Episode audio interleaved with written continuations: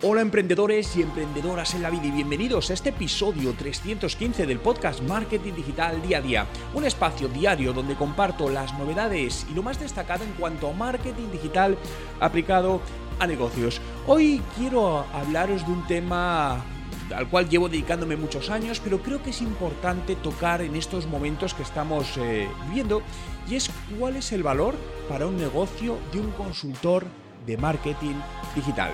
Pero antes de entrar de lleno en materia, ¿sabes una de las cosas más importantes para mantenerte al día, tu negocio, tu estabilidad, tú como profesional?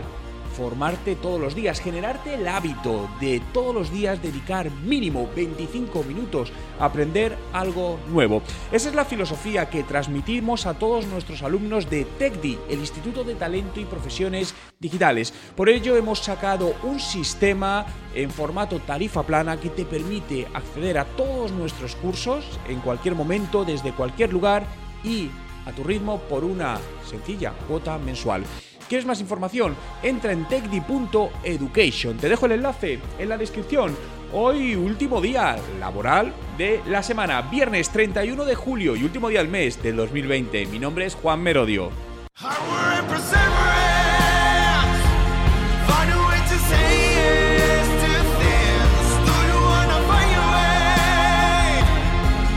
Y recuerda, no hay nada que no puedas hacer en tu vida. ¿Cuál es el valor de un consultor de marketing digital? Es una, es una gran pregunta que muchísimas empresas se, cuestionan.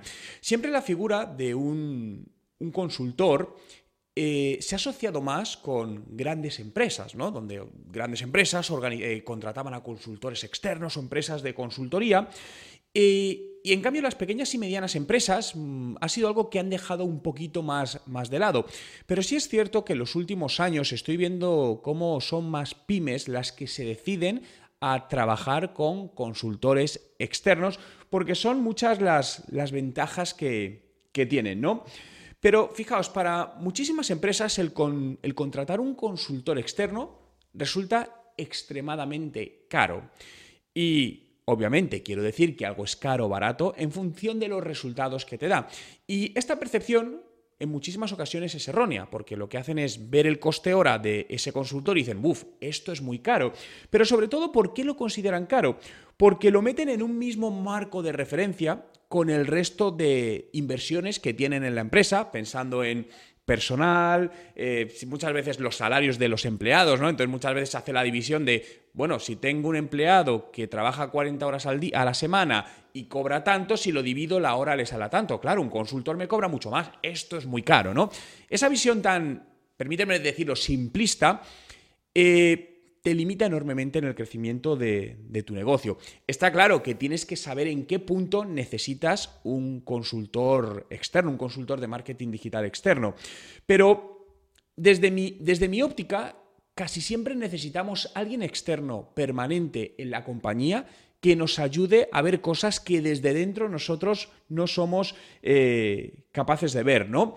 También muchas veces está la percepción de que es muy caro el consultor porque hacerlo tú mismo te va a salir más barato, ¿no? Esto es una, también a veces algo que, se valora. Eh, el otro día leía en, creo que fue en LinkedIn, una actualización de una persona que me resultó curiosa, me hizo a la vez gracia, pero creo que tenía mucho trasfondo de, de verdad, ¿no? Y era que una empresa le había pedido hacer una, hacer una web y, bueno, pues le había pasado un presupuesto, el que fuera. Y la respuesta de esta empresa, ¿no? del empresario de esta empresa fue, vamos a ver, pero si eso lo puedes hacer por solo 500 euros en una tarde. Claro, la respuesta obviamente de este profesional fue, pues si tan sencillo es, hazlo tú. Y la respuesta de la empresa dice, es que tardaría mucho en aprender a hacerlo.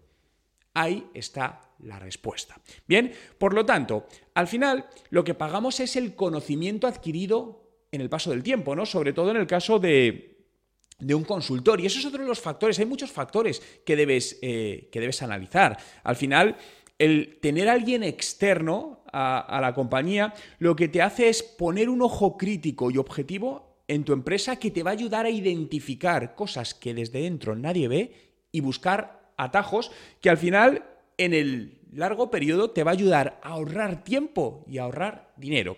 Eso sí, insisto, como es una de las acciones de marketing de negocio que tenemos que ver a largo plazo. Es decir, no pensemos que contratamos un consultor un mes, hace cuatro cosas y ya esto lo vamos a rentabilizar. Pues salvo que sea algo puntual, pero si es algo algo en más tiempo, no, ¿no?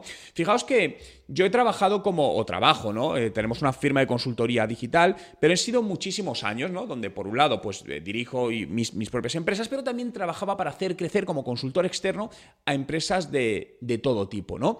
la mayor parte de ellas han sido pymes de de un tamaño medio, tirando a, medio alto.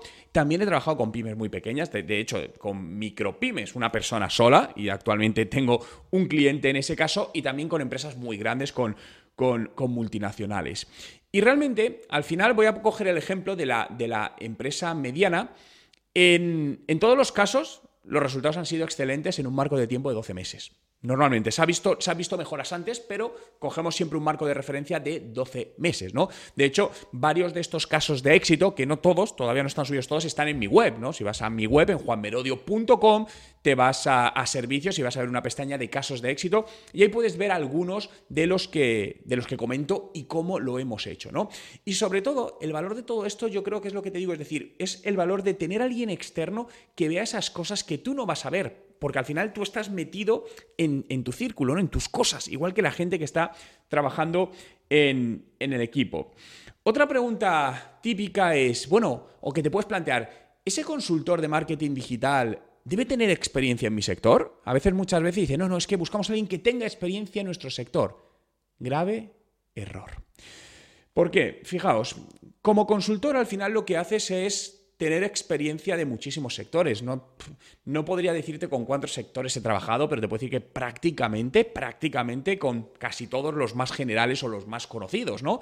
Y yo no soy experto en ningún sector en concreto, pero al final la figura de un consultor normalmente tiene su propia metodología y esa metodología es agnóstica, es decir, vale absolutamente para cualquier industria. Son metodologías. Es decir, un consultor no tiene por qué ser experto en un sector. ¿Los hay que son expertos? Sí. Eh, yo soy partidario, es decir, de buscar personas que no tengan una especialización concreta. ¿Por qué? Porque al final han visto muchos diferentes sectores y lo que te puede ayudar es atraer ideas de otros sectores a tu sector. Y esto es una de las cosas que me gusta comentar cuando doy clases o conferencias a los empresarios, a las empresas, que no se fijen solo en su sector, que salgan de él, miren qué hace empresas de otras industrias totalmente distintas, adopten esas ideas y las adapten a su sector, ¿no? Por lo tanto, al final, si, un consultor solo está especializado en un sector, no quiero decir que no te pueda ayudar. Ahí conozco consultores especializados en, en, sectores concretos muy buenos.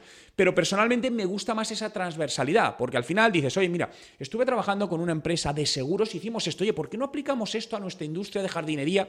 Es, por ejemplo, un, un ejemplo, ¿no? De tal manera que al final yo trabajo con un método que creé hace muchos años, que es 10 Business Factors, 10 factores de negocios, y la filosofía y metodología de ese, de ese sistema es válido para cualquier tipo de empresa, de industria y de tamaño. Es decir, la, la metodología. Luego, obviamente, la aplicación cambiará en función del tipo de empresa. No es lo mismo una empresa que pueda tener un presupuesto de marketing digital mensual de 50.000 euros que una empresa que lo tenga de 1.500 euros. Pero la esencia para conseguir los resultados es exactamente la misma. Por lo tanto, ¿cuál es el valor, dando respuesta al título de este podcast, cuál es el valor de un consultor de marketing digital?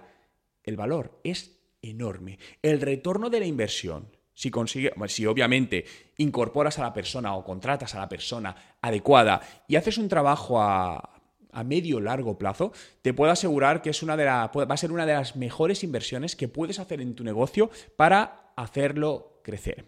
Eh, bueno, ahí lo dejo. Es algo que está basado en mi experiencia y como os digo, son cada vez más las pymes que nos, que nos contactan, ¿no? Porque se han dado cuenta de esta necesidad, ¿no? De que no les vale únicamente de, bueno, ya tenemos nuestro responsable de marketing digital interno. Bien, bueno, pero lo que sucede es que normalmente esa persona está haciendo otro tipo de trabajo, no está pensando estrategias. Al final está como muchas empresas, o apagando fuegos, o solucionando problemas, o dirigiendo al equipo, o buscando otras cosas, pero no tiene tiempo ni, ni el estado mental adecuado para pensar desde una visión objetiva cambios y mejoras en la empresa.